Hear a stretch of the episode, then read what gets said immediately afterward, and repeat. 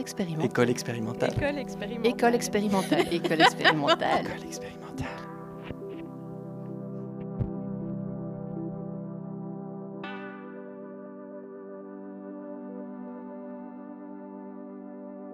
Pour le sixième week-end de l'école expérimentale, la chorégraphe Marcella, la dramaturge Carolina et la scénographe et éclairagiste Laetitia nous invitent, à travers le spectacle Bocas de Oro, à explorer les mondes au-delà du visible, à sentir avec tous nos sens, à nous connecter à un savoir sensuel ancré dans nos corps. C'est parti. Bah, en fait, euh, on aimerait. On va aller se faire une balade euh, dans le parc qui est juste derrière. Et, on a comme euh, tâche pour cette balade de prendre euh, quelque chose du parc. Un objet, un caillou, ce que vous trouvez dans ce parc.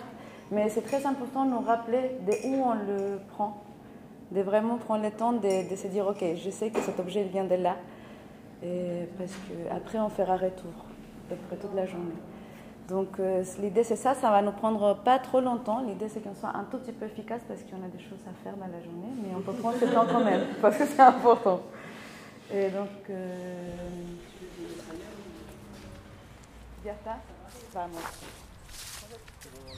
ya está, vamos.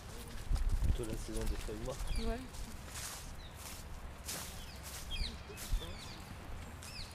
Faire un bouquet de feuilles mortes.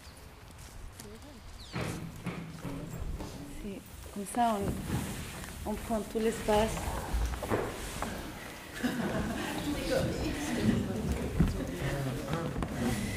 Alors, tout le monde a un objet. L'idée, c'était vraiment passer quelques minutes avec cet objet. Et, et je vous invite à fermer les yeux, prendre cet objet dans vos mains. Et on va essayer de sentir un peu le poids de cet objet, comme si c'était par vos mains que vous regardez cet objet. Qu'est-ce qu'on voit? C'est quoi les reliefs? La texture?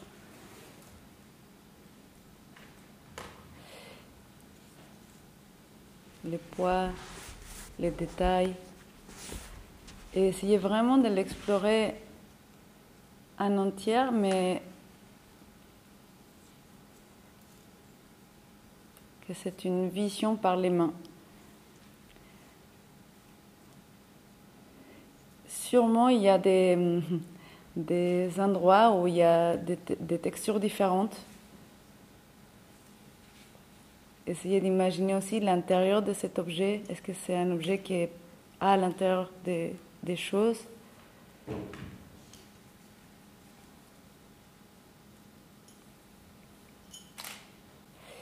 Et petit à petit, vous allez essayer de... En fait, chaque objet, il a son propre mouvement. Et du coup, est-ce que par vos mains, vous arrivez à sentir les mouvements de cet objet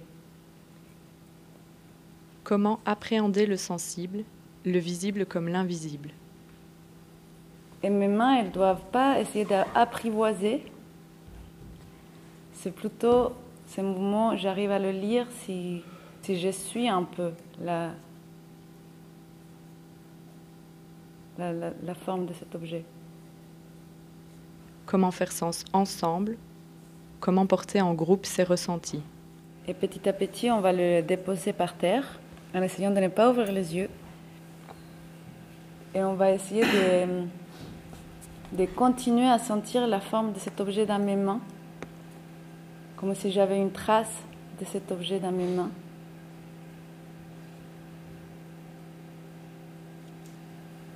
Est-ce que je sens une température, une température? Que je sens une densité La journée du samedi se consacre à la découverte de nos espaces intérieurs et extérieurs. À travers des expériences inédites, nos sens sont questionnés et plus précisément la hiérarchie que nous leur imposons. Nous questionnons aussi la manière dont nous les associons, les porosités des uns aux autres pour tenter de toucher le son, modeler le vide, entendre un corps, rendre présents les absents.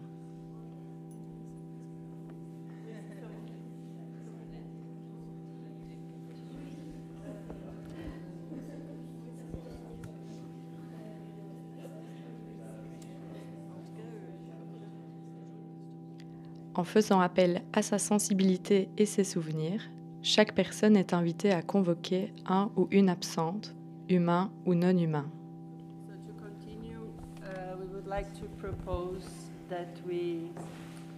Invite others to join us. That means that maybe you already had someone in your head that came to your head that it's not here, someone that is absent, that came either in the park or in the touch, or that it's coming now when I'm saying. And if you don't have anyone, you can just take Et euh, du coup, moi, je vous présente euh, Petit Garçon, euh, dont on ne connaît pas le prénom. C'est pour ça que nous l'avons nommé ainsi. Il a 4 ans et demi. Euh, à vrai dire, euh, Flore, euh, qui l'a rencontré il y a deux jours de ça à la montagne magique, euh, le connaît pas plus que ça, mais c'était une rencontre euh, assez euh, importante, en tout cas euh, interpellante. Euh, la spécificité en fait de petit garçon, c'est que il est sourd de naissance et donc du coup il parle pas. Mais ce qui est et donc Flore transmis. Bon, je vais profiter de l'espace du micro qui est tourné vers, vers nous. Donc moi, je vous présente Marianne, qui est une compositrice américaine, qui n'est plus là aujourd'hui, qui a travaillé dans les années 70 jusqu'à aujourd'hui, et qui était une personnalité très particulière, qui est un peu un- une guide pour Chichi qui est, qui est là. Euh, et donc cette, euh, cette compositrice était un personnage très particulier et c'est assez étrange parce qu'on n'a pas de traces de ce qu'elle qu'elle créait. Rien n'a jamais été enregistré. Euh, et elle construisait une relation très particulière avec l'espace, avec l'espace, l'architecture, etc. Et donc il, il ne reste à, à Laetitia que des, des sons de sa voix, Since des last photos weekend, it's also hers in a way. Um, and then I want to propose another practice that it's also not mine, but that I've been doing for um, a long time. Um, that I first encountered uh, with uh, Antonia Livingstone, that is a choreographer from Canada, but based in Berlin, I think. Um, and that it's a ear massage. Um, I'm very curious also with like practices of listening. Um, and we did the touch in the morning, so I think our hands are quite. Par groupe de deux, un massage de l'oreille est ensuite the proposé aux participants pour hybrider le toucher à l'ouïe, uh, stimuler l'écoute et réveiller les sens.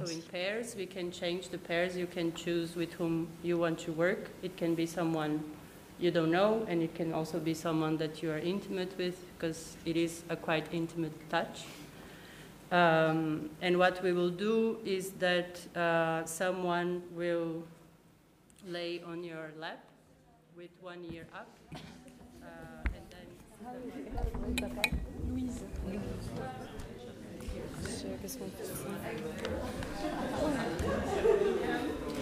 Mais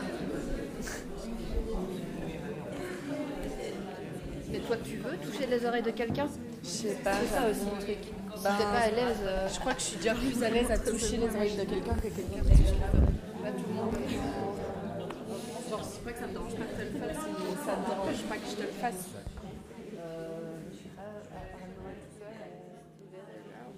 um, a hearing listening practice.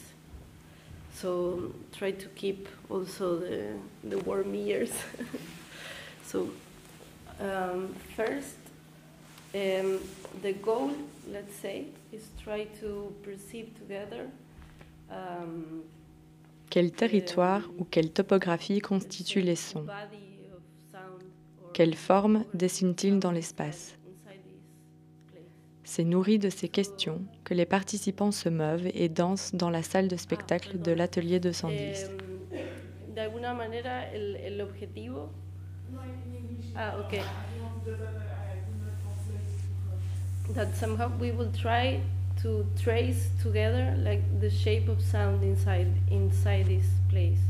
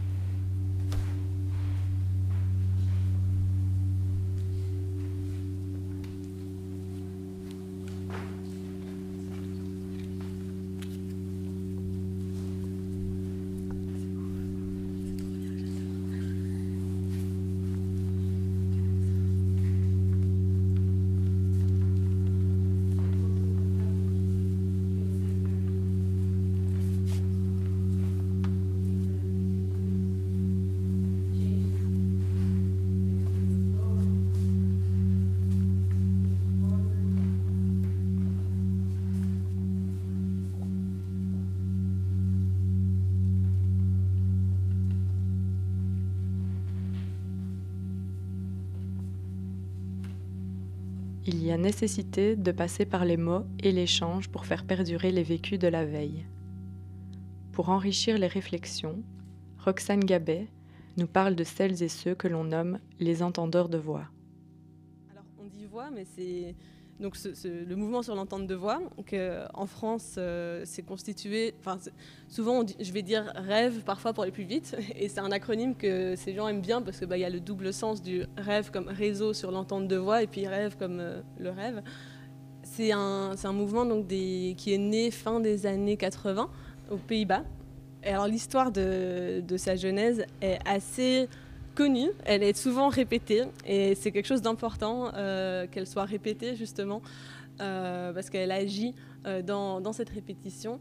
Et c'est une, une, femme qui s'appelle Patty Age qui un jour donc qui était dans, dans un hôpital psychiatrique avec un diagnostic de, de, schizophrénie et qui un jour a discuté avec son psychiatre hollandais donc Marius Rom et elle avait lu un livre euh, qui s'appelle The Bicameral Mind de Julian James, un, livre des années 60 assez obscur que j'ai essayé de lire, c'était très compliqué, mais qui, propose l'hypothèse qu'à un moment dans l'Antiquité, notre conscience était comme séparée en deux parties, une partie parlante et une partie écoutante. Et elle, en tombant sur ce livre, elle s'est dit, mais c'est ça que je vis, en fait. Euh, c'est comme si une partie de ma conscience s'extériorisait et me parlait. Et donc elle explique sa, théorie au psychiatre qui euh, la prend au sérieux. Et donc la nouveauté, c'est là en fait. C'est une personne qui réussit à transformer, enfin un psychiatre qui accepte de se laisser transformer par sa patiente et de se dire ah bon ok peut-être ça peut être ça. Et là où c'est intéressant, c'est qu'en fait, ce psy, il se rend compte qu'il n'est pas du tout équipé. Que bon, euh, certes, on peut admettre que ces, hallucinations sont peut-être autre chose qu'un symptôme d'une maladie mentale, mais alors qu'est-ce que c'est? Euh, Qu'est-ce qu'on en fait? Et habituellement, la seule réponse à ces questions, c'était euh, donc un symptôme, donc un signe de maladie, donc il faut l'éradiquer. Et donc pour ça, souvent, bon, il y a parfois des traitements psychothérapeutiques qui sont proposés, mais souvent c'est la chimie, donc les neuroleptiques.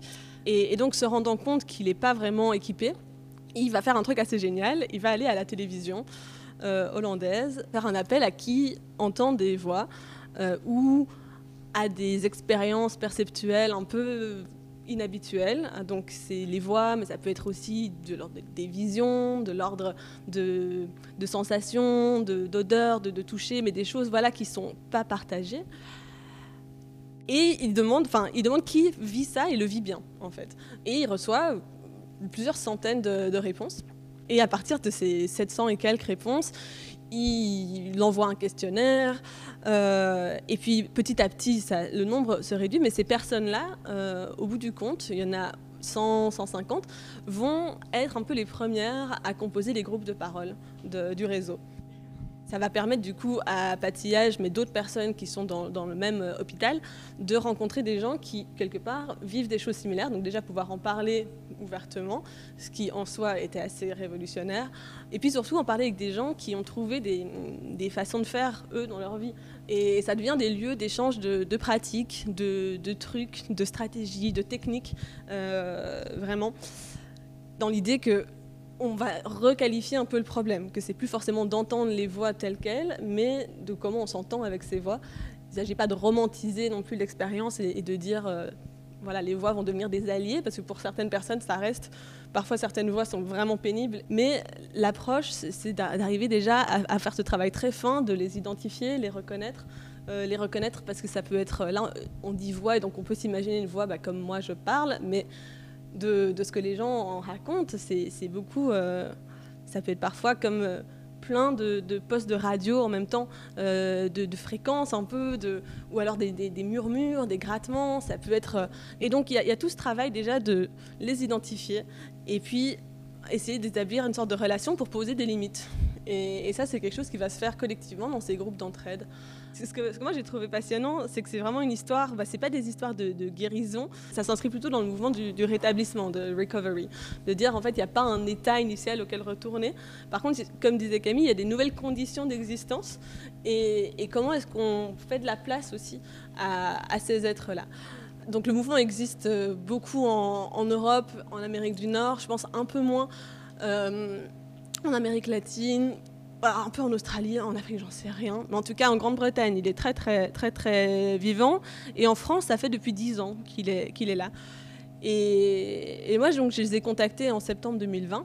Euh, parce que j'étais intéressée, euh, bah déjà je trouvais ça assez, assez euh, génial comme approche qui, d'une certaine manière, ne, ne, propose pas une sorte de récit alternatif qui dirait les voix, c'est pas ce que la psychiatrie en dit, c'est ça, mais qui juste propose de, retourner un pas en arrière et de, remettre des conditions de qualification et que chacun, chacune soit capable de qualifier selon ses propres termes plutôt qu'avoir une disqualification obligatoire euh, de dire bah, c'est un symptôme, c'est une hallucination, ça ne veut rien dire euh, en tant que tel et de dire mais en fait ça peut être porteur de sens.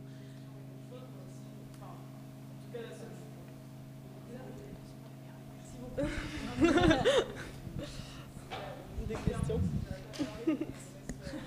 Je me suis même pas très sûre. Euh, bah, je, je, vais peut-être juste rattacher des petits trucs. Euh, euh, tu parlais du, des entendeurs de voix et cette question qui s'est posée du réel. Et donc, cette, comment on organise le réel et, et du coup, réel, c'est quoi Réel égale vécu, senti? Réel égale euh, vu et partagé, donc vu par plusieurs, donc pas que par moi. Et je saute du regard à une expérience que, que j'ai eue hier. Donc pendant la balade, euh, quand on allait devoir trouver ou se faire trouver par un objet dans, dans la forêt, dans le parc, euh, bon, euh, je me baladais et déjà je sentais qu'il y avait cet état de non-volonté parce qu'au début j'étais là, qu'est-ce que je vais trouver, trouver hein? Et à un moment j'ai lâché, donc il y avait un espèce de, de, de trou euh, parce que c'était un mini bosquet un peu à l'entrée. Dans ce trou, j'ai trouvé un arbre qui avait un trou où à l'intérieur il y avait une petite graine que j'ai essayé de cueillir avec des mains qui étaient trop grosses. Donc cette confrontation à, mon outil, à main d'humaine, euh, essayant d'avoir accès là où fallu, il m'aurait fallu des pinces ou des, petites choses. Et, mm, et, en cherchant ça, du coup, j'essayais d'arriver à cette graine, tac, tac.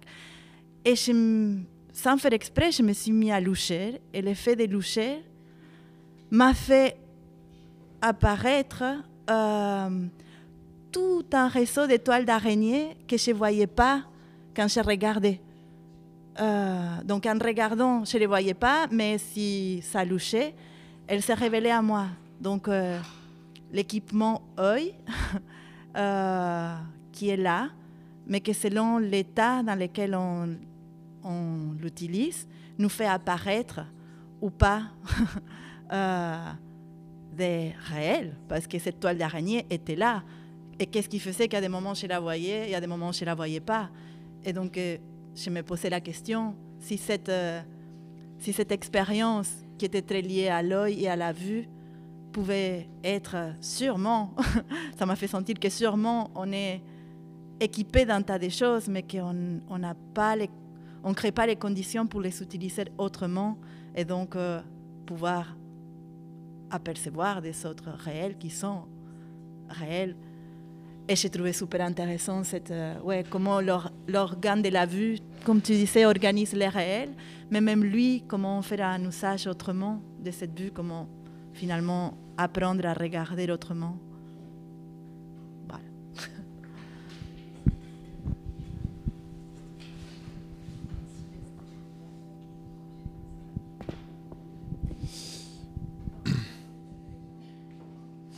Non, moi je, bah, je rebondis euh, parce que euh, bah, je pense que moi l'expérience, enfin c'était assez drôle, mais l'expérience la plus réelle que j'ai fait hier, c'était euh, justement quand on avait les yeux fermés et avec les mains, il fallait qu'on découvre un peu notre espace autour de nous. Et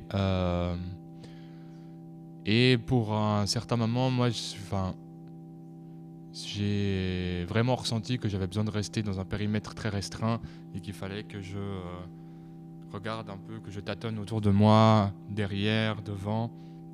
Et en fait, euh, de juste, déjà rien que ça, je trouvais que c'était. Euh, bah, c'était une, ouais, une expérience qui recentre en fait complètement de son corps dans l'espace et aussi l'espace qui est. qui tout d'un coup devient. qui peut devenir tout d'un coup gigantesque alors qu'on le, on le, on y a presque une maîtrise, une fausse maîtrise par la vue. Et une fois, enfin, on est tellement habitué à la vue que ça nous donne l'impression qu'on connaît les choses. Et en fait, une fois qu'on enlève la vue, ça devient tout d'un coup euh, un territoire d'expérimentation totale parce qu'en en fait, on est mis euh, à l'épreuve d'expérience qu'on fait jamais, en fait. Enfin, en tout cas, moi, que je fais jamais. Et euh, voilà, je trouvais ça très intéressant et que je trouvais que ça avait été en tout cas une, expérience très forte hier pour moi et que j'avais envie de partager suite à ton expérience.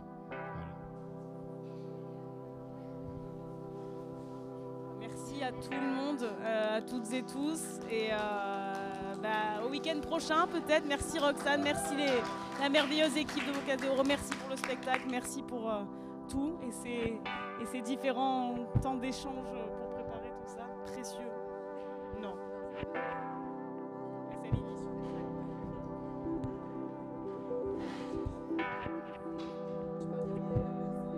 vois que ça augmente pas. Tu vois, genre en dessous. École expérimentale. Projet initié par Léa Drouet et Camille Louis. Épisode réalisé par Lucie Breyer et Elodie Kempenard. Mais c'est pas grave, ça Accompagné par Nemo Camus.